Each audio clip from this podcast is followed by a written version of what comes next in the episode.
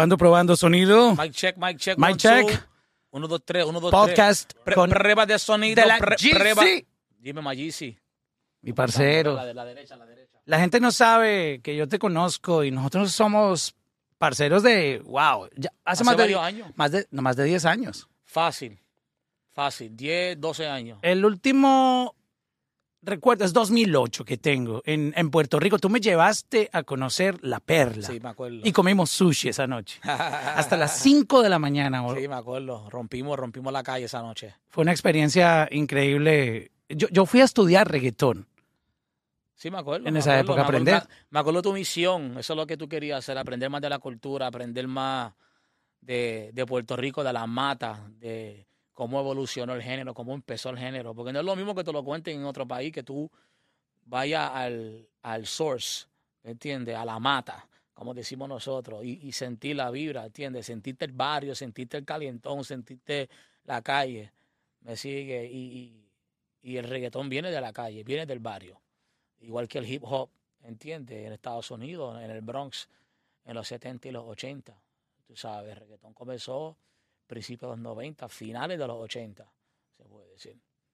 Por eso fue tan, tan importante estar en, en, esa, en ese contacto porque no, no, no es lo mismo. O sea, eh, muchas veces la gente no comprende de qué se trata y tú acabas de hacer un, un análisis y una explicación muy fácil de entender y es, viene de la calle, que es, es calle. importante entenderlo, no, no es, no son inventos, son contando historias que, que se viven en la calle. Son, son, ¿sabes? Muchos son historias que se viven en la calle, muchos son temas en verdad que lo que te da alegría, ¿entiendes? Te da sentimiento, te da con ganas de bailar, te da con ganas de brincar.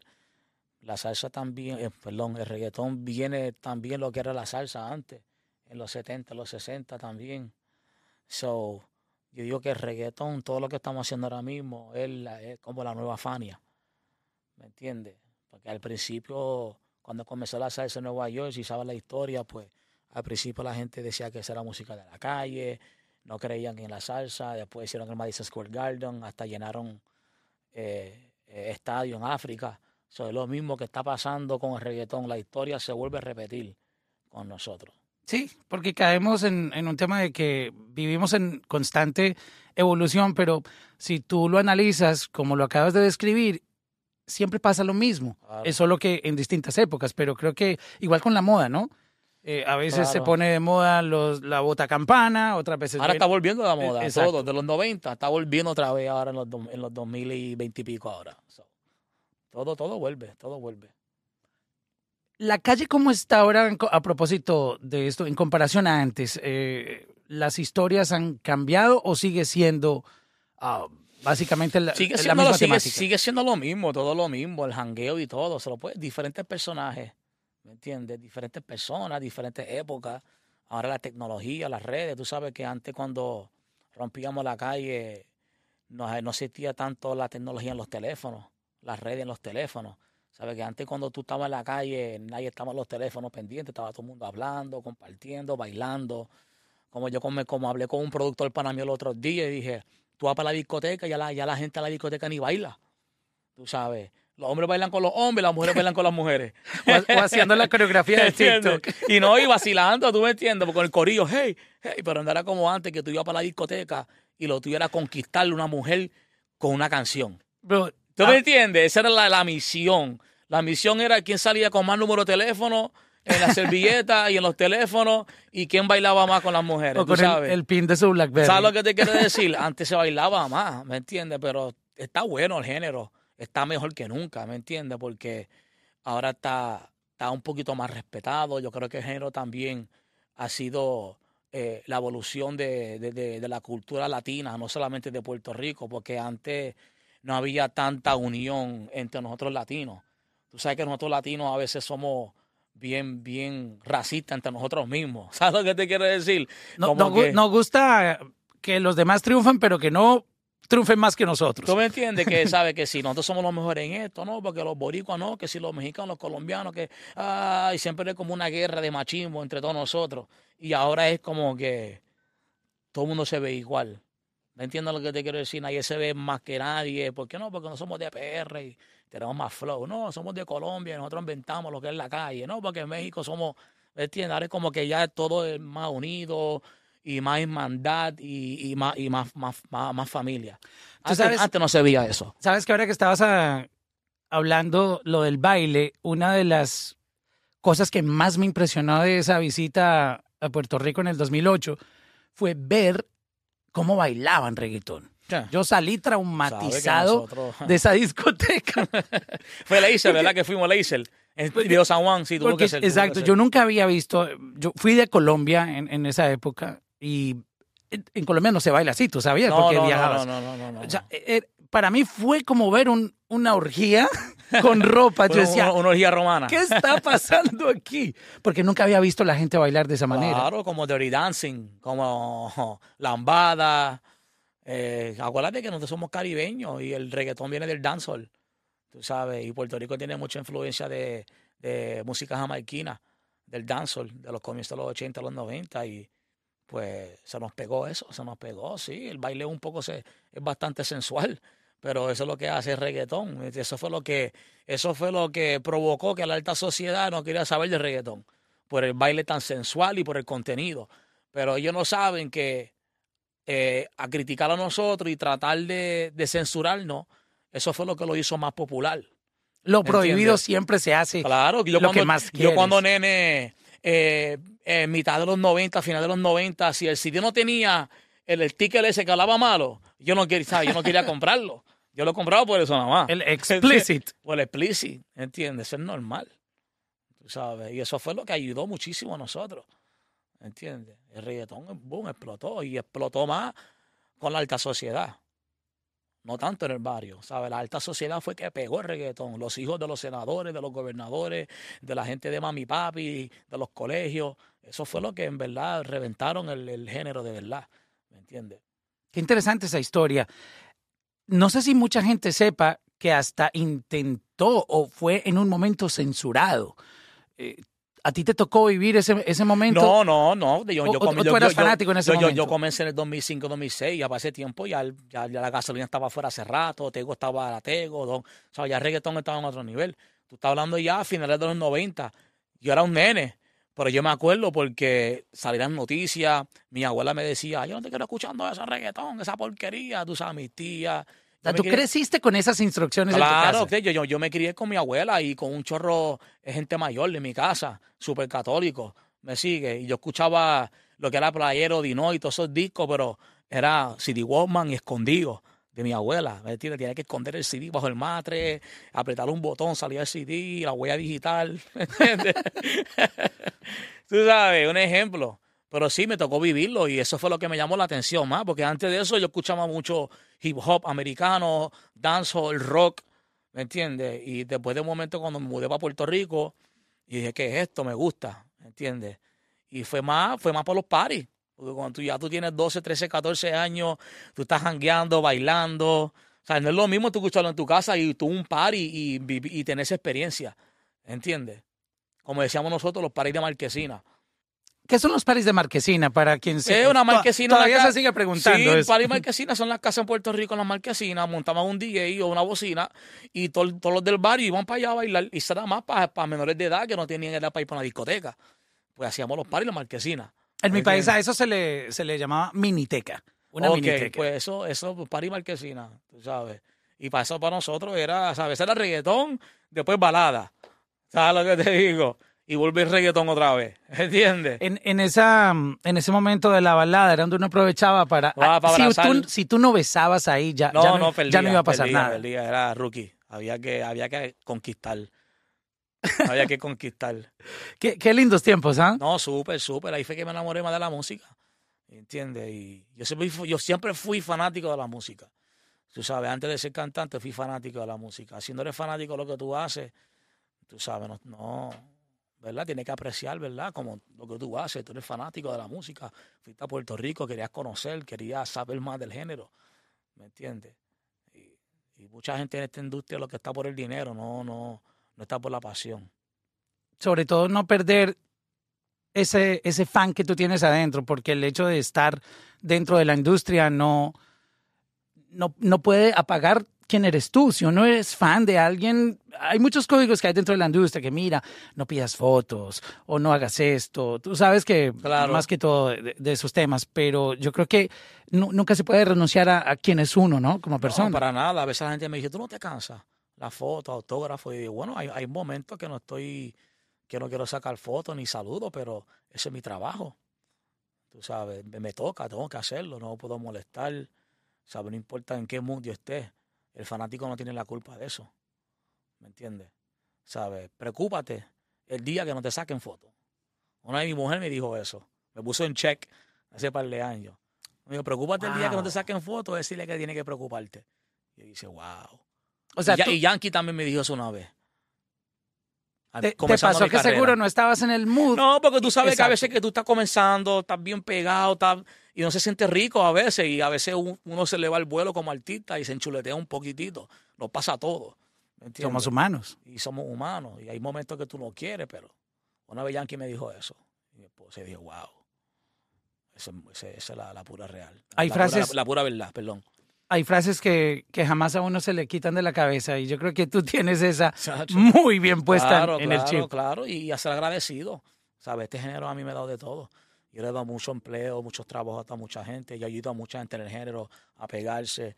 Eh, ¿Sabe? Por eso, pues, yo puedo tener una vida un poquito más, más fácil que lo tuve cuando, me, cuando, cuando, era, chamo, cuando era chamo, ¿verdad? Que no teníamos eh, el dinero para vivir como yo vivo ahora mismo. O sea, yo le doy gracias al género totalmente, tú sabes.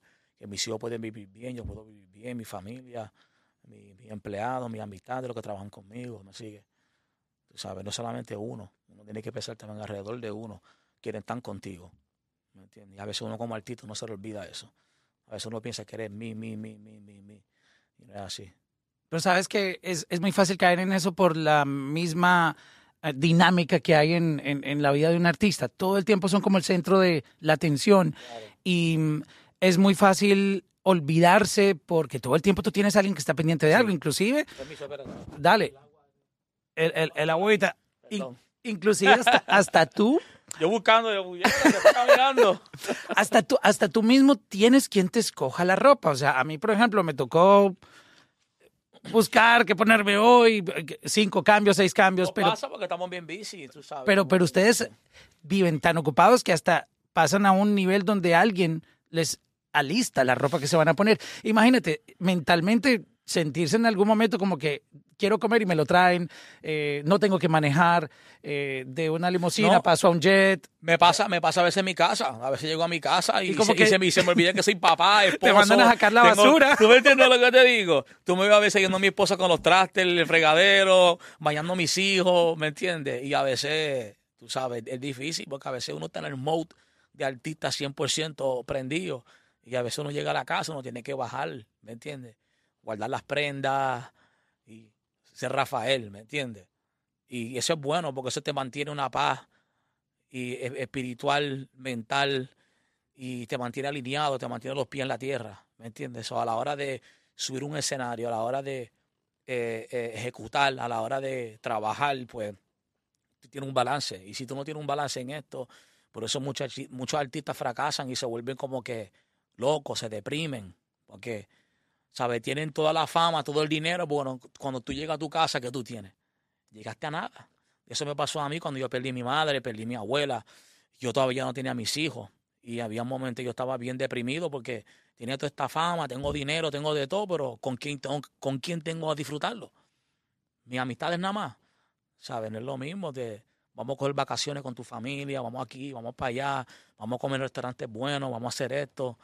Y llega un momento que tú llegas a tu casa, tú no tienes nada. Yo llegaba a mi casa, yo iba frente a la playa en Puerto Rico, un apartamento hecho bien cabrón, ¿me entiendes? Y yo diablo. Y a veces me aborrecía porque llegaba de los viajes, llegaba de todo, pero estaba solo. No tenía con quién compartir mi riqueza.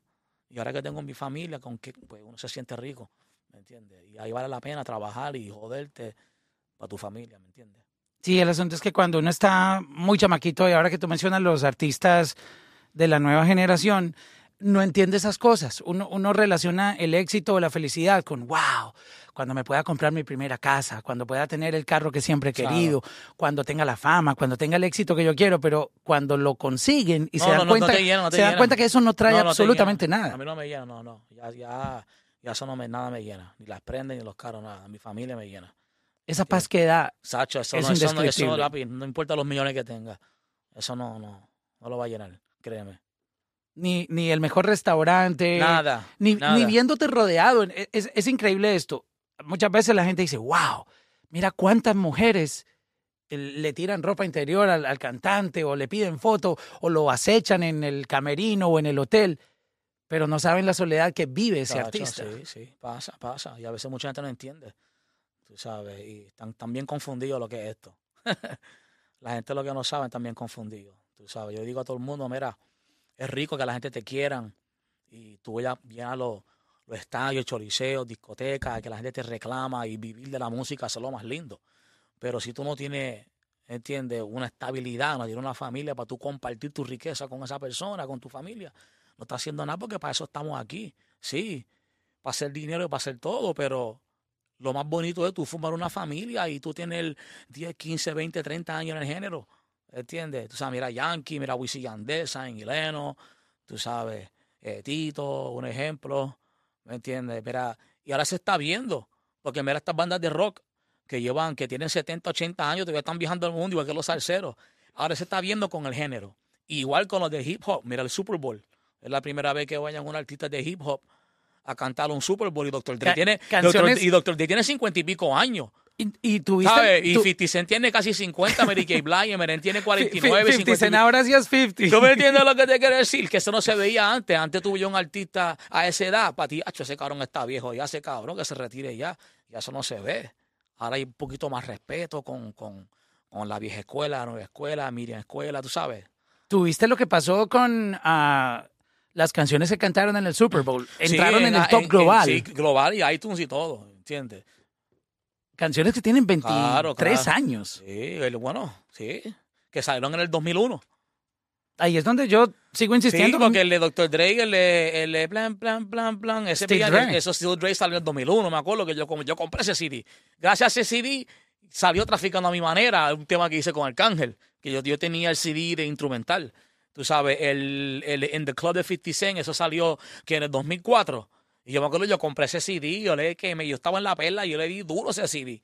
Cabrón, gracias a ese CD me motivó a ser cantante también, porque yo decía, puñeta, este cabrón se escucha en todo Puerto Rico y nadie sabe inglés. ¿Qué está pasando? ¿Por qué no hay nadie haciendo esto mismo en español? En vez de tanto reggaetón, ahí fue cuando me uní con Arcángel, pues ahí fue que implementábamos más hip hop, RB, trap en el reggaetón. Que nadie lo estaba haciendo, estaba todo el mundo reggaetón, reggaetón, reggaetón, reggaetón, reggaetón, hasta que yo y Arcángel traímos ese flow más americanizado al género, ¿me entiendes? Porque veníamos de esa escuela escuchando todo eso. ¿Me sigue? Y era fácil que entendieran las ideas que tú tenías para los beats, porque... Al principio no. Como lo hacían todo en reggaetón. Sí, no, no, al principio no, porque Arcángel de la Gueto para pegarnos tuvimos que, por lo menos en, en, los beats de, de, trap y rap sí, porque la calle es la calle. ¿Sabes? Arcángel de la Gueto si nosotros llegamos a salir con un tema, por ejemplo, fanática o el bloque al principio, nadie nos iba a hacer caso. O sea, teníamos que salir con traficando a mi manera, los reggaetones pesados, los maleanteos pesados para capturar la calle. Ya cuando tú capturas la calle, pues entonces tú puedes ir llevando a la calle a, tu estilo y ir moldeándolo a otro estilo. Y si, si lo aceptan, lo aceptaron. Si no, pues no lo aceptaron. Y por lo menos nosotros usamos esa técnica ¿Entiendes? Lo mismo que usamos los gringos en Nueva York, nosotros lo hicimos, pero en Puerto Rico, para la calle Puerto Rico. Y no funcionó. ¿Cómo empezaron? Y quisiera que me contaras un poco la historia de cómo fueron encontrando la solución a que la gente conociera la música. Porque hoy en día, y no sé si tuviste un, una declaración que hizo Daddy Yankee una vez, eh, si no estoy mal, con Leila Coe en una charla de las que hacen en, ah, la semana de los Billboard, que él dijo que el que el que se queje hoy en día, algo así, eh, para resumirlo, eh, que él, él, él, no lo atiende. O sea, si alguien viene a, sí, quejarse... Porque, porque, es más fácil, porque hoy, obvio... Hoy, están todas las herramientas. Todas las herramientas, tú sabes, tú subes un... Tienes una capela en Instagram, se te puede ir viral, un baile en TikTok, ahora es más fácil. O distribuir tu música Spotify, Apple Music, donde quieras. Cuando, cuando yo comencé con Arcángel, a la era 2005-2006, pues era una era que ya las disqueras ya no estaban dando budget, porque ya por la piratería, pues las disqueras no querían saber del género como tal, ni reggaetón, ni rap, ni nada, ni bicho, ¿me entiendes? Querían saber. So, yo y Arcángel aprovechamos lo que era MySpace. ¿Sabes lo que te Claro, digo? yo Es- tenía es- MySpace. Existía la piratería, sí, pirateando los CDs, mucho. Pero a, gracias al MySpace y las páginas de piratería fue que Arcángel de la Gueto explotó porque nosotros no teníamos dinero para ir para, ¿entiendes? Para contratar a una publicista, no teníamos dinero para la disquera, para, tú sabes, para la radio, para videos grandes, no teníamos nada, estábamos caros. Yo y Arcángel estábamos en el barrio, no teníamos ni celular, ni carro, ¿me entiendes? So, cuando vimos lo que era MySpace y lo que era la piratería, pues nosotros aprovechamos y pirateamos, empezamos a piratear el tema, pa, pa, pa, pa, pa, y nosotros usamos eso en nuestra contra, ¿entiendes? Mucha gente se molestaban con nosotros, las disqueras grandes, manejadores grandes, mira, de estar pirateando. Yo, pero claro, tenemos que piratear si no comemos. Ustedes ya, ustedes ya tienen un estatus que están a la radio sonando duro y también están poniendo música en iTunes, porque para ese tiempo el- la gente del barrio no tenía iPhone, no tenía nada, computadora para bajar música. Es la realidad. En los barrios en Colombia, Medellín y en allá.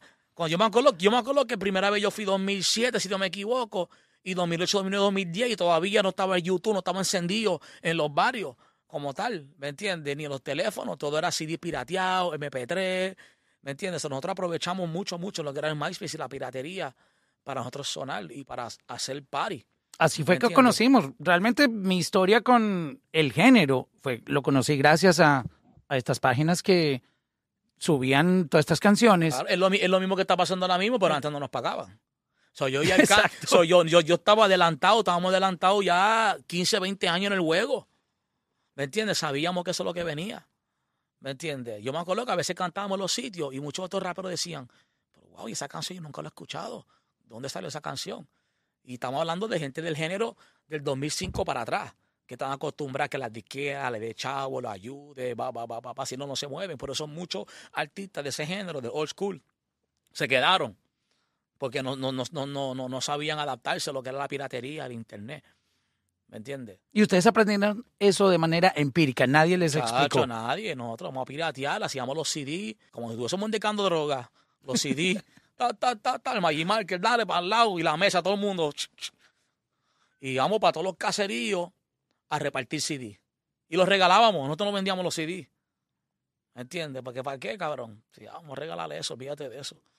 ¿Me entiendes? Porque lo que venía después era algo masivo. Contando un poco de historia, mi- mira qué curioso. En Puerto Rico ayudó esa manera de que tú llamas piratería, que al final no era piratería porque era tu música. Era mi música. O sea, tú no estabas pirateando la de Daddy Yankee o la de otro artista, sino tu propia música. En Colombia era, funcionaba de esa manera, pero los artistas lo que hacían era visitar colegios. Claro, yo me acuerdo, yo fui, vi- vi- visité Tú también muchos fuiste. colegios, hacíamos, hacíamos giras en todas las universidades, también en, en Latinoamérica y, y en Puerto Rico. Y eso, eso funcionó muchísimo. Porque a- acuérdate que muchos esos, esos estudiantes veían un artista que no conocían, pero amor ese día le, le gustó cómo cantaste, cómo te vestiste. Y se llevaban el CD. y se llevaban el CD y repartíamos CD a todo el mundo. ¿Me entiendes? Tú sabes ya. que eso sigue funcionando. Claro, sigue funcionando. Blessed, Blessed se pegó así. No, claro, a veces yo voy para los Latinoamérica y me piden, mira, traiste CD. La gente, yo lo miro. Todavía te preguntan por CDs. cabrón, ¿en qué año tú vives? No, güey. Eh, la gente pregunta. Es que asumimos a veces que el mundo está en, por decirlo de alguna manera, el mismo nivel que muchos vivimos, que tenemos un, gracias a Dios, y la bendición de un iPhone, de tener computadora y Pero tener eso, es- wifi. es- eso va a volver. Porque mira los viniles, volvieron. No, pero el punto que yo te quiero decir es que creemos que todo el mundo está conectado. No, Y no. la Hay muchos países que están bien atrasados, que no tienen la tecnología que tenemos en otros países. tú vas a Latinoamérica y mencionas, y lo hago de esa manera de, de- de información, Spotify o No, no Apple, tiene, no te- te tiene, dicen, no no, tiene". yo, YouTube. YouTube. Sí, sí, sí. Hay muchos barrios en Perú, en mismo Santo Domingo. ¿Me entiendes? En Santo Domingo hay artistas, que no quiero decir nombre, que está rompiendo Santo Domingo eh, por la mitad. Y es YouTube. ¿Me entiendes? Él hace los videos, los sube con una camarita y ¡puf! ¿entiendes? Y rompe. ¿Sabes lo que te quiero decir? So, hay muchos países que todavía están un poquito ¿entiendes? No, no todo el mundo va a pagarle Spotify, no todo el mundo va, ¿entiendes? Yo lo hago porque ahí está la calidad. Apple Music y Spotify, a mí me encanta. Antes yo no lo entendía, hace par de años atrás. Yo decía, ah, yo todo YouTube hasta que me no, papi, lo que pasa es que... la Ah, tú también tenías ese chip. yo tenía chisato, Wow. porque acuérdate que yo tengo gente que me dice, escúchate esto, escúchate esto. Y yo, wow, ¿entiendes? La calidad es mucho mejor, ¿entiendes? Es más fácil para el artista subir la música, ¿entiendes? Y queremos dar calidad a nuestros fanáticos. Eso es lo que queremos dar, ¿me entiendes? Y, y es más accesible, lo tienes ahí, pa, en el teléfono. Tú eres tu, pro- tú eres tu propio dueño de lo que tú quieres escuchar. ¿me ¿Tú crees que tú, tú perdiste bastante dinero por no entender el negocio en, en sus inicios? Sí, al principio un poco, sí. Al principio un poco, sí, porque yo lo que hacía era piratear, piratear, piratear, piratear. No me importaba. Yo lo que quería hacer era party. Ah, party, party, party, party, party, party. Y entiendo, obvio, pues, tú sabes, mis regalías y mis, cosas que eran aparte de lo que era el, el mundo de, de la radio. Pero al principio yo no lo entendí tan rápido. Sea, lo entendí, pero no lo entendí. ¿Me entiendes? Porque acuérdate que nosotros pirateamos y que sabíamos nosotros que íbamos a cobrar. Eh, ¿Me entiendes? Pero todas esas páginas que nos pirateaban la música estaban cobrando. ¿Entiendes? estaban haciendo el ticket gracias a nosotros. Hasta que despertó. Y lo que está pasando ahora mismo está mucho mejor que antes, claro. ¿Entiendes? Por ejemplo, antes de nuestro tiempo, para tú llegar al millón o whatever, ¿sabes? Cuestión de dinero, antes te tardaba 10, 20 años para hacer lo que tú puedes hacer hoy en día en 5 años. ¿Entiendes lo que te quiero Kanye decir? West se lo ganó en 24 horas, en una noche. ¿Sabes lo que te quiero decir? No, pues ¿sabes lo que te quiero decir? Por ejemplo, entiende, mira el conejo. Gracias a todas las redes y todas las cosas, entiende, el chamaquito salió, mató un momento perfecto cuando empezó el streaming. Y toda esa fanática de la nueva generación de los baby boomers que estaban escuchando el streaming, ok, el conejo, uno de los ejemplos que pongo porque hay un montón más, ¿me entiendes? Aprovecharon de eso. No era como, por ejemplo, Alamonu Yankee, que lleva casi 30 años en el género. ¿Me entiendes lo que te digo? Y, Desde el casete. ¿Tú me entiendes lo que te quiero decir? Igual que Cángel de la Gueto, que empezamos en el 2005-2006, que tú sabes, tuvimos un par de añitos para, para establecernos duros en cuestión internacionalmente. Pero él y yo, nuestro- nuestra primera canción fue Traficando a mi manera. Esa fue la primera canción que pegó. Sea, eso no pasa con casi nadie. Nómbrame un artista que su primera canción, o sea, mi primera canción que yo pise en un estudio profesional a grabar, fue la primera canción que pegó. Y eso es casi imposible con ninguna. No me vea alguien que su primer tema había grabado, había pegado. Hay artistas que llevan 5, 6, 8 años para después entonces tener reconocimiento. Gracias a nosotros por el internet, lo que te quiero decir. Si vos traficando a mi manera, era bajo un disco y el cangacho, vamos a piratear lo que se joda. Ah, piratealo. O sea, tú te- tenían que entregar la canción para un disco. Era bajo un disco que nunca salió, Wow. obvio. Ah, ok, bueno, no nunca salió. salió, nunca salió. Pero podíamos buscar un problema. Pero claro, ¿Entiendes? Y lo pirateamos. Y gracias, gracias a esa piratería, gracias al internet, fue que estoy aquí hablando contigo hoy en día. y fue la primera canción La que primera grabaron. canción que nosotros conocimos y grabamos. Para que tú veas qué cojones. Yo Estoy tratando de recordar en algún momento si alguien tuvo ese caso y, y no, no, Yo no me acuerdo. no, no, lo tengo. Nuestra primera canción, primera vez que yo pisé un estudio fue grabando Traficando a mi manera. Primera vez que yo pisé un estudio. Fue el estudio de Eco. Me acuerdo que estábamos en la sala, entró Don Omar, grabó, salió el sol. Nosotros ahí el cángel, diablo, ese es Don cabrón. Y Don, tú sabes, las trenzas, el cadenón, el maquinón. Y nosotros, hecho una peste carón encima, las tenis todo guayado, bla, así, mira para arriba. ¿Entiendes? ¿Qué, qué época? A, mí- a mí las historias me, me parecen tan importantes para poder entender de dónde venimos. Yo creo que no se puede perder eso. Y, y creo que siempre mantener fresco de dónde venimos y para dónde vamos Siempre recordar, siempre recordar de dónde, exacto. de dónde uno viene. es, muy nunca te importante. puedo olvidar, nunca te puedo olvidar. Nunca te puedo olvidar. Yo por eso siempre cuando voy para PR, a mi isla, me gusta visitar los barrios, me gusta visitar mis viejas amistades. Y, igual cuando voy para Colombia, Santo Domingo, ¿me entiendes? Porque de ahí uno viene. Uno nosotros venimos de ahí. Tenemos que darle gracias a la calle, gracias a los barrios, gracias a los residenciales, a los DJs, ¿me entiendes? A los locutores que nos ayudaron, nos dieron esa exposición. ¿Me entiendes? los ca- casi nadie habla de los DJs y, y no se imaginan el, el trabajo tan, tan importante que hacen. Que los DJs, muchachos. De hecho, para que la gente sepa, parte de las estrategias de muchas disqueras es la radio, que obviamente la conocemos de toda la vida, este, el marketing, PR, pero hay un equipo específico Claro. que va de discoteca en discoteca, claro, llevándole la música al DJ. Claro, claro. Acuérdate que y, y hay, hay mucha música que está pegada en la discoteca y no están ni pegadas ni en ningún, ninguna plataforma, en ningún playlist. Hay canciones que están pegadas en la calle, que están pegadas en la calle y a lo mejor una persona que está bien en el internet, que no sale mucho, no sabe ni quién es. ¿Me entiendes lo que te quiero decir? Porque ya es bien fácil hacer música. Ya cualquiera graba de su casa, ¿me entiendes? Lo mezcla el mismo y lo piratea. ¿Me entiendes? Ya, tú sabes, este, este, hay muchas maneras, hay muchas maneras de mercadear tu música. Para que no se quejen hoy en día, porque en, en- en tu época, para grabar, ¿cuál era el proceso que tenían que hacer? No, tú tienes que conocer a alguien, conocer a alguien, tengo un estudio, tú sabes. y, y te cobraban Y por te hora. cobraban, te cobraban por hora. Gracias a nosotros que, ¿sabes? Teníamos gente en la calle que conocían gente de la industria. Y fue como que nos presentaron a Zion, tú, tú, tú, tú, y ya. Pero antes de Zion fue el tema traficando, lo que te quiero decir. ¿Entiendes? Que un pana nosotros en la calle conocía a alguien del estudio Eco y nos llevó para el estudio y teníamos esta canción. Y me acuerdo que nos presentaban a todo el mundo.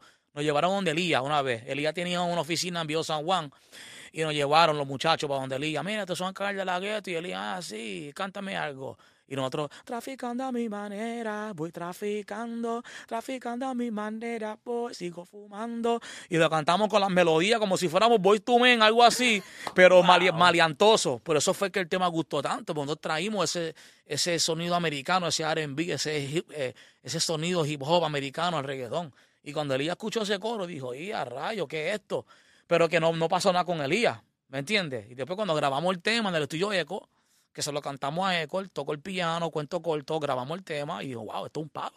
Y lo pirateamos. So, en ese momento había, tú, obviamente estás diciendo que no, no- nadie estaba haciéndolo y, y es evidente porque la historia misma lo, lo, lo dice. Um, ¿Quién podría ser, haber hecho algo parecido o que tenía un poquito de eso en el pasado, no? Bueno, no, tú tienes, ¿sabes? El divino, ¿me entiendes? Que, que interpretaba bien, ¿entiendes? Le metía ese Pero no tenía ese maleanteo. No, no, lo tenía, pero era más, ¿me entiendes? Su época. ¿Me entiendes? Lo que era Puerto Rico, pero sí, Divino era una bestia. Igual que Yankee. Yankee, la gente dice, no, que pegamos el dancehall. Cabrón, Yankee lleva haciendo dancehall de playero. ¿Me entiendes? Y hacía rap. Hicieron hasta un disco, Boricua Guerrero. No sé si te acuerdas de ese disco. Que eran los mejores raperos americanos con los mejores raperos de Puerto Rico. Tú sabes, no fue que nosotros lo inventamos. Lo que pasa es que gracias al internet, ¿me entiendes lo que te quiero decir? Podíamos repartir nuestra música más rápido a todo el mundo. Y ese fue uno de los temas que impactó a la calle, traficando a mi manera. ¿Me entiendes? Esa fórmula de, de meterle maleanteo, Porque el mismo Vico sí, hacía Spanglish. exactamente. En los temas, hacía hip hop, Spanglish cantaba, hacía como que house, Vico sí también. ¿Tú me entiendes? Vico estaba bien adelantado, Vico sí. Lo que pasa es que, cabrón, no existe internet, vuelvo y te repito. Es que, es que son épocas muy diferentes. A, a mí, ¿Sabes? A mí por eso no me gusta cuando hoy en día comparan de que un artista rompió el récord de un artista de, de los 80, de Sí. Michael Jackson. Digo, Sí. pero ¿cómo se les ocurre? En esa época no había internet, la gente iba físicamente a las tiendas de discos, hacían la fila para comprar un Claro, disco claro, y claro. ahorrando de su dinerito. No, yo ahorraba, era 20 dólares. Acuérdate que tú no Era te podías 20 dólares equivocar. un CD, 20 dólares. A, a mí me gusta mucho eso porque tú no te podías equivocar porque el, el disco que tú comprabas era porque realmente lo querías y tú amabas ese artista. A veces yo compraba un disco por un tema nada más. Imagínate y compraba el eso. CD, yo ya lo que porquería, una canción nada más está buena. me pasaba. A todos le pasaban. A veces yo compraba un CD por el video musical. Yo vengo de los tiempos de MTV y los videos y decía, wow, este cabrón me gusta cómo canta, tiene flow, tiene todas las ropas, la manera de interpretar, va, va, va, va, va. Y a veces compraba el CD o, eh, por eso nada más. ¿Me entiendes? Sin saber quién era el artista, solamente porque me gustaba, vi el video y me gustó. ¿Me entiendes? Ese trend que, que ustedes comenzaron Traficando a mi manera todavía se sigue usando en la industria. Claro, claro, O claro. sea, es- eso como que partió en dos la historia de, de nuestro sonido. Claro, porque acuérdate que para ese tiempo, tú sabes, el internet no estaba tan avanzado, no estaba YouTube todavía tan avanzado.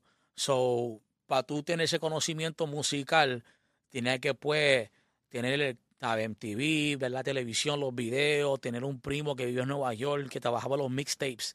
o te lo mandaba por correo, las revistas, ¿me entiendes? Ahora los nenes están mucho más adelantados.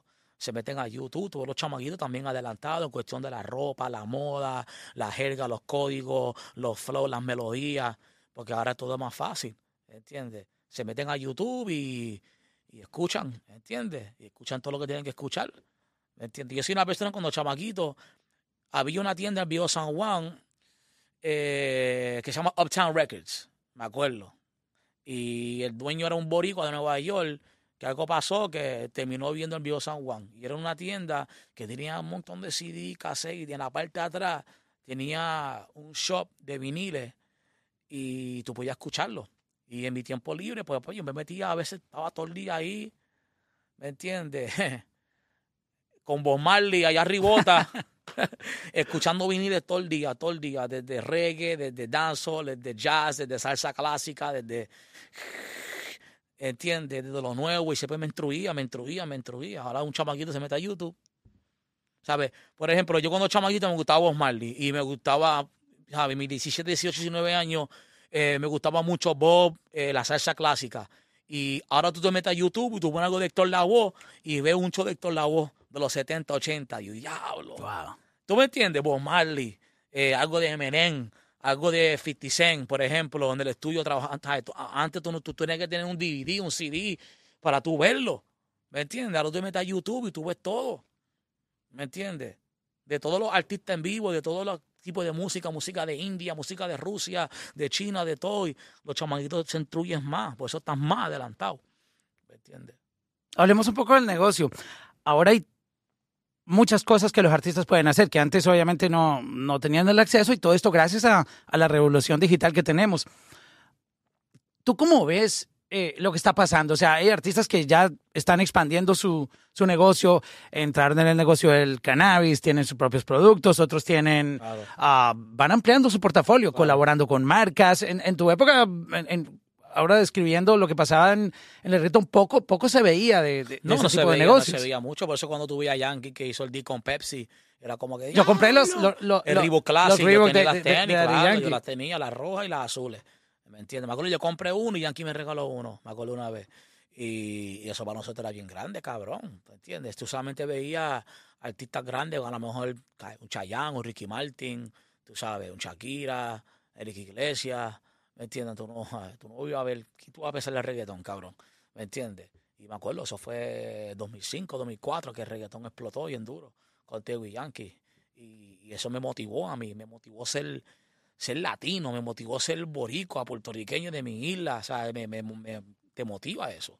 Igual la primera vez que vi a Ricky Martin cantar en los MTV Awards y en los Grammy, eso me motivó a ser boricua, latino, como que no tiene que mamar el bicho, ¿me entiendes? Los gringos, tú sabes. Y eso, o sea, tú no veías eso, un latino eh, cantarle los premios americanos. ¿Me entiendes? Y eso me llenaba, me llenaba de emoción, como para las peleas de Tito, de Tito Trinidad. No sé si tú sabes quién es Tito Trinidad. Claro. ¿Tú sabes lo que te Una digo? leyenda, Tito ¿Sabes lo que Trinidad. te digo? Y era como que, wow. Igual con Canelo ahora mismo, tú ves Canelo, ya, lo puñeta. Y eso te motiva a ser latino, ¿entiendes? Como que puñeta, También- estamos duros. Lo que más me emociona ¿Me es entiendes? cuando los artistas americanos buscando artistas latinos para, Claro, para grabar. claro. E- Esto es No, no, increíble. no, no se veía, no se veía. Acuérdate que también, ¿sabes? Nosotros nos criamos bien visual, ¿sabes? Media de los 90, finales, principios de los 2000, el regga- no había dinero en el reggaetón para los videos carotes. Por eso tú mirabas a los artistas americanos, los videos de un millón de pesos, MTV, tú lo mirabas como dioses griegos, como que, diablo, este cabrón, puñeta, diablo, qué flow, qué esto, los carros. Y nuestro género no teníamos dinero, nadie quería vaquearnos, ¿entiendes? Ahora lo estamos viendo grande. O sea, Wisin y Yandel fue uno de los primeros que, con los videos de Jesse Terrero, ¿entiendes? Que fueron que, ahí fue que ellos dieron el empuje al género de vernos bien grandes, invertir en los videos. O sea, por culpa de Wisin y Yandel, hay que gastar en videos caros y hacer todo caro por culpa de ellos. ¿Cuánto hacían un video en, eh, en la época de, de Arcángel y de la Gueto? Cabrón, se- sensación del bloque, ese fue 10 mil pesos. Y me acuerdo que Sayo me dio 6 y él iba 4 peleando. Estaban peleando los dos. Ya, por los 10 pesos, qué caro, que si esto. No, eso pero pero eso es bastante dinero para esa época. Claro, ¿me entiendes? Y más reggaetón, que estamos independientes, ¿me entiendes? De la calle trabajando, ¿me sigue? ¿Me ¿entiendes? Pero yo te puedo decir que ese DVD con, con los videos de, de reggaetón, la piratería era una cosa impresionante. Yo compraba esos, esos Claro, DVDs. Claro, claro, se ayudó muchísimo. Los videos ayudan. Los videos ayudan porque la gente quiere ver tu cara. Por ejemplo, cuando yo salí con Arcángel, todo el mundo creía que de la gueto era un negrito con dreadlocks, los dientes de oro. Y cuando me venga a mí, este blanquito, de la gueto, espérate. ¿Me entiendes? Y por eso o sea, los videos son bien importantes. Por ejemplo, el tema del bloque, yo saqué ese tema, se tardó un poco en pegar, pero gracias al video, después que el tema llevaba un año en la calle, después del año, fue que el tema se expandió mundialmente. Antes del año estaba solamente pegado en Puerto Rico ese tema. Nadie sabía del bloque. Cuando salió el video, sale Yankee, Tito, eh, Willy de Cultura Profética, eh, Héctor El Fader, Voltio, que estaban en guerra. Tú sabes, sale todo el mundo en el video y eso fue lo que ayudó. ¿Sabes? Los videos ayudaron, nos ayudaron muchísimo los videos.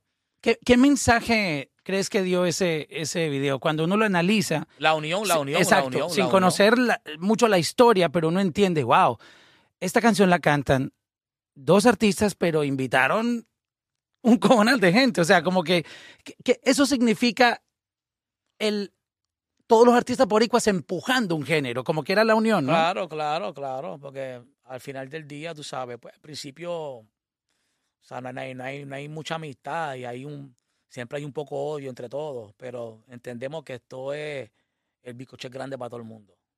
Y todo el mundo, todo mundo merece comer, todo el mundo tiene familia, todo el mundo tiene biles, todo el mundo tiene equipo, todo el mundo, ¿me entiendes? Ya, no, ya todo el mundo entiende eso, tú sabes, antes era como que nadie quería que nadie, ¿me entiendes? Ahora esto está grande para todo el mundo. Hablando musicalmente, estábamos chequeando hace un momento cuando entraste esta canción.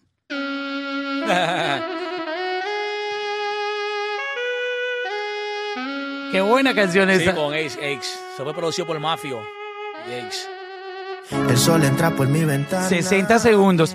Venía también chequeando un poco tu catálogo y hablando de historia, sensación del bloque que la tenemos aquí eh, de fondo. Sigue siendo número uno en tu catálogo. O sea, sí, Sacho, lo, lo que es tener un clásico. No, sí, ese, Imagínate ese eso. tema, ese tema coge casi dos millones cada, cada cuatro o cinco días. ¡Wow! Ni una canción de ahora coge todo eso, te lo ¿Me puedo asegurar. Es una cosa bien loca, bien impresionante. Y, y- y de eso se trata, ser clásico. ¿Me entiendes? No, no, no, no es malo ser trending, no es nada malo con eso. Pero a veces la gente quiere trending, trending, trending, trending. Y a veces lo trending no dura. Lo trending es pasajero. ¿Me ¿Entiendes? A veces nos- nosotros nos olvidamos, queremos hacer música tan rápido, tan rápido. Queremos, ¿sabes? Escribirlo, grabarlo, más tiempo, papá, el mismo día. Y hacerle el video. ¿Me entiendes? Y a veces uno se tardaba dos o tres días a hacer el verso, a hacer el tema, ¿me entiendes? A veces una semana, ¿me entiendes? Con calma, vamos, ¿me entiendes lo que te digo? Y, y a veces eso, a veces hay que enseñarle a la generación nueva de que, ¿sabes? Tiene que tener un poquito más pasión por la música, y dedicarte más. No todo es dinero, porque a veces tú siempre haces todo con dinero en tu mente y, no fluye.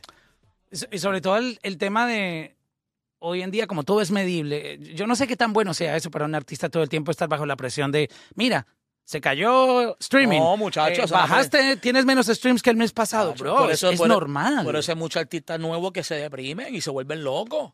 Exacto. Porque no tiene esa presión. Y puñeta, ¿cuál es esa presión?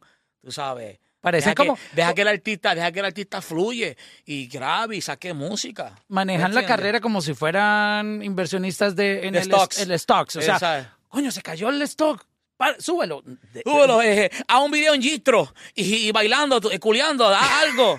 ¿Entiendes? Yeah, es que es ¿Sabes una lo que te digo? Eh, brinca de un techo, hazte un mono, hazte un payaso para que a ver si, te, si la gente te ve. Y ya, tú me entiendes. Crea una polémica, es un escándalo. Algo. ¿Me entiendes lo que te digo? Eh, ¿entiendes? Métete en un revolú, eh, ¿entiendes? Deja a tu mujer, vete con otra, ¿me entiendes? ¿Tú sabes lo que te digo? O sea, son muchas cosas. O sea, que a veces el artista tiene esa presión, la gente no entiende. A veces el artista está bajo mucha, mucha presión. ¿Cómo manejas tú esa parte? Yo, yo, yo voy a 15 años en esto, tú sabes. Ya yo, ya yo sobrepasé todo eso. Yo trabajo en mi lane, trabajo mi, ¿entiendes? A mi modo, lo que yo, yo estoy en mi lane. Yo tengo mi marca, tengo lo mío, ¿me entiendes? O sea, a ti no te vienen a decir, mira, tienes No, menos yo, streams que no, el mes yo trabajo, no, yo pues, papi, pues, hay que trabajar. Y hay que dejar que fluye. Porque acuérdate que no todo el tiempo tú vas a estar así. A veces tienes que bajarlo un poco y dejar que, que la gente descanse el oído un poco, ¿me entiendes? A veces hay un artista que tiene el mismo sonsonete todo el tiempo Y cuando pasa, ve, pasó 3, 4, 5 años, la gente se cansó de ti. Y ha pasado. Podemos mencionar un par de nombres, pero tú sabes, no podemos. Pero pasa a veces. Tiene que ver que el artista evolucione, que haga cosas diferentes. A veces el artista tiene un sonido particular, hacho, está cabrón. Y le quieren sacar el jugo a todo cojón. ¿Entiendes? Una naranja quieren hacer, papi, 20 galones. ¿Entiendes? ¿Sabes lo que te digo? Papi, déjalo con calma, deja que la música evolucione. Deja que la música, ¿me entiendes? Y cuando viene a ver el artista, sacate el jugo al artista, y ya la gente, ay, fo, hacho, se escucha igual en todos los temas, no me gusta. Ya se jodió al artista. ¿Entiendes? Y viene en la disquera, viene cualquier persona, te echan para el lado. Como le digo a todo el mundo, los veces que tú eres más lindo. Hay 1.500 millones detrás de ti en esa fila esperando para sacarte y poner a otro. ¿Me entiendes? Wow. So, coge tu, coge tu, coge tu, tu time, coge tu tiempo. ¿Me entiendes? Como te dije anterior, tú sabes, muchos artistas, por ejemplo, Mike Tower lleva como ocho años. Y ahí fue que de momento, boom, Mike Tower es una super bestia. El mismo conejo, el conejo no empezó el otro día y se pegó rápido. El conejo llevaba tres, cuatro, cinco añitos por ahí, bandeando, jodiéndose, cantando en sitios vacíos, en pops y en chinchorreo. Y después de un momento, le llegó su momento. ¿Me entiendes? Y a veces el artista quiere pegarse a las millas de la noche a la mañana. Eso no es así, eso no trabaja así. Wow, qué, qué buen mensaje estás dejando ahí de la gueto. Ya terminando, cuéntame un poco cómo está tu, tu calendario este año. Eh, un poco ocupado, bastante ocupadito. Pero musicalmente, ¿vienen Eh, cositas? Sí, vienen muchas cosas. Bueno, sacamos el tema de Aches, sacamos el tema de La Pared Remix con Lenny, J. Ah, y Randy. rompiendo duro Eh, se le ve con sexo, Orgánico, ¿no? Sí, A orgánico. mí me gusta eso porque es orgánico. En el TikTok, rompiendo. Y tema que, bueno, pues se le ve, nosotros lo hicimos y se pegó como los 5 o 6 meses después del tema salir. Y me acuerdo cuando salió el tema, nosotros, ya lo, pero ¿qué pasó? O sea, nosotros queríamos que en una Por semana, el queríamos, queríamos que en una semana coger los números que son y romper. Y Por nosotros- el afán que hay hoy en día. nosotros que- rascando la cabeza, puñeta, ¿qué está pasando? Y después de un momento, cinco meses después, ¡boom! Número uno en TikTok, rompiendo en todos lados.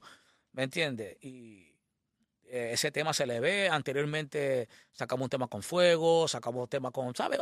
Estamos, estamos en una era de colaborar mucho. Hasta Guaracha, me gustó lo que Guaracha, hiciste guaracha con la que hice Con Marco Guaracha. Acevedo, ese tema, otro tema, que ahora fue que rompió, ¿tú me entiendes? Y gracias al tema de Pepa fue que ese tema se pegó, porque el tema salió y Guaracha era solamente en Colombia nada más se sonaba. Ajá. O sea, vino Farruco, sacó Pepa, lo puso global y después es mi tema que estaba en esa misma lista de Farruco, pues la gente para mí lo va a escuchar. Coño, este tema. Yo- a gente- mi barbero que me está recortando ¿no? me dice, ya lo ese tema de, de tu tema de, de, de la guaracha. Y yo, yo la primera vez que lo escucho el otro día, yo, ¿qué? Eso lleva casi un año afuera.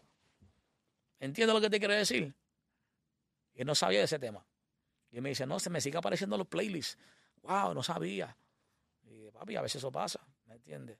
Tú no puedes esperar que el tema se va a pegar de la noche a la mañana, a veces es un procedimiento. Es lo bonito de la música, que tú nu- nunca sabes. Cuando, cuando tú le pones toda la fe a una canción, puede que esa no sea. Y a veces la gente dice, no, mira, me gusta Sí. es esta. Sí, So, sí, es, Pero musicalmente estamos trabajando mucho, sacando muchas colaboraciones. Acabamos de lanzar eh, eh, mi primer corte, ahora como, como, como independiente. Ya yo no estoy con mi, con mi disquera que yo estaba anteriormente. Eh, estamos independientes bajo mi sello Latin Nation. Vamos, o sea, ya sacamos este tema, se llama Loco por Periarte. Lo puedes chequear en, en mi canal de YouTube. Lo puedes bajar en, en, en Apple, Spotify, Pandora, todas las plataformas y aquí en la música también. Aquí en la Le música apoyamos app, durísimo en los aquí en la playlists. música app, que fue el estreno, aquí en la música app, entiende, con el tema. Y fue producido por George Emiliano, que es un productor de Boston, eh, boricua, que el muchacho lleva un par de años trabajando fuerte. Y hicimos el video aquí en Miami, también con, con directores de Puerto Rico, ¿sabes? Toda la gente que colaboraron en este tema, en este video, eran, eran de la isla y eran, ¿sabes? Latinos de aquí de Miami, ¿tú me entiendes? Venezolanos, colombianos y estoy muy feliz con, con, con el approach del tema, el respaldo de la gente que están reposteando, a- las emisoras están apoyando el tema, todas las plataformas están apoyando el tema. Y si tú escuchas el tema, es, es, es como, tiene la esencia de la gueto de antes, pero es un de la gueto más, más adelantado, más futurístico, ¿me entiendes? En cuestión de la imagen, la barbita, ¿me entiendes? Te, te queda bien a hay que, propósito. evolu- hay que evolucionar, no solamente en la música, también con la imagen, también hay que evolucionar, porque ya estamos en una era bastante eh, eh, visual. Todo el mundo quiere ver qué tú tienes puesto, qué estás haciendo, cómo te ves, ¿me entiendes? So, fue, fue, fue, un, fue un trabajo en equipo de mi, gracias a mi manejador, eh, Albelo, eh, mi equipo de productores que están alrededor mío, dijeron, mira, vamos a hacer todo otro look, otro cambio que yo no quería. Y decía, pero muñeco, una barba, pero me voy a ver viejo, la gente va a decir que estoy un viejo, soy un tío, algo. ¿me No, bro, te queda, te No, queda súper, de no, verdad. pero que te digo, a veces uno como artista, uno, la presión de lo que estamos hablando anteriormente, la presión. Y ahora pues con el nuevo look, ¿entiendes? O sea, Estoy en el gym, Fresco, 40 fresco, libras, wow.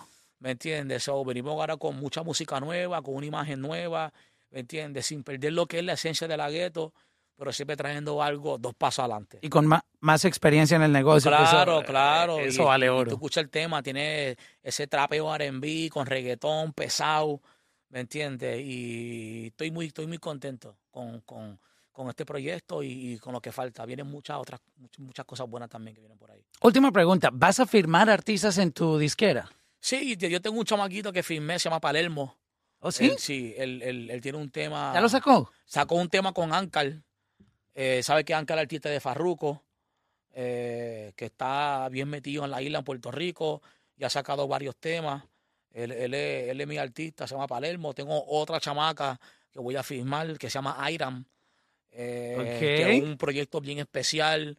eh, es como con flow, como decir Carol G con Shakira, ¿tú me entiendes? ¿Sabes? Piano, guitarra, te canta en beat, te trapea, canta reggaetón, sabe hacer de todo. ¡Wow! ¿Sabes? Escribe, produce su música también. Igual que Palermo, escribe toda su música. Tú sabes, que a veces es bueno. Por eso cuando digo mucha gente, cuando firman artistas, trata de firmar artistas que ya están bastante establecidos musicalmente, porque a veces es difícil con un artista, ¿me entiendes? Que no sepa escribir, no tenga canciones y tú tienes que buscar un equipo alrededor del artista para, para ayudarlo. Que se sepa grabar en su casa, hacer su eso, no, eso pero eso no es nada malo, porque yo cuando comencé yo no sabía mucho grabar en el estudio, fui aprendiendo poco a poco con Zion, que me fue enseñando, ¿me entiendes? Hay, hay, hay mucho talento que están escondidos, no porque tú escuchas un talento y tú veas, este chamaco la amor no canta, y bien serio, bien callado, bien tímido, y tú no sabes si el chamaco por dentro es una superestrella, ¿me entiendes lo que te digo?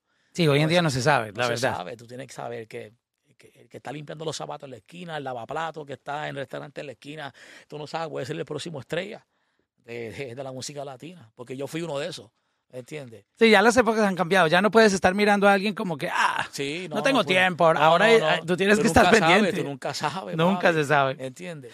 Parcero, de verdad, muchísimas gracias por, por esta charla. Eh, me encantó eh, escucharte, eh, que nos trajeras la historia, que nos contaras un poco ah, para aprender, porque todo esto inspira también muchos talentos y, y qué cool lo de, lo de tu disquera, estar independiente. Nation, Latin Nation. Latin Nation. Latin Nation, fuerte Wow. por ahí. Tenemos Chulicán, que es otra disquera aparte asociada con Latin Nation, que es música un poquito más calle, más para los barrios.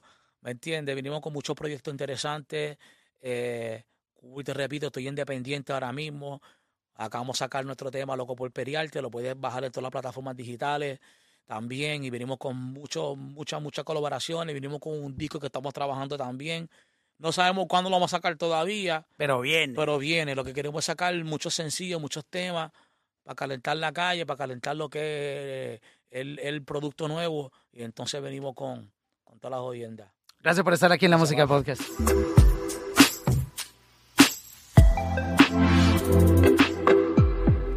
Podcast.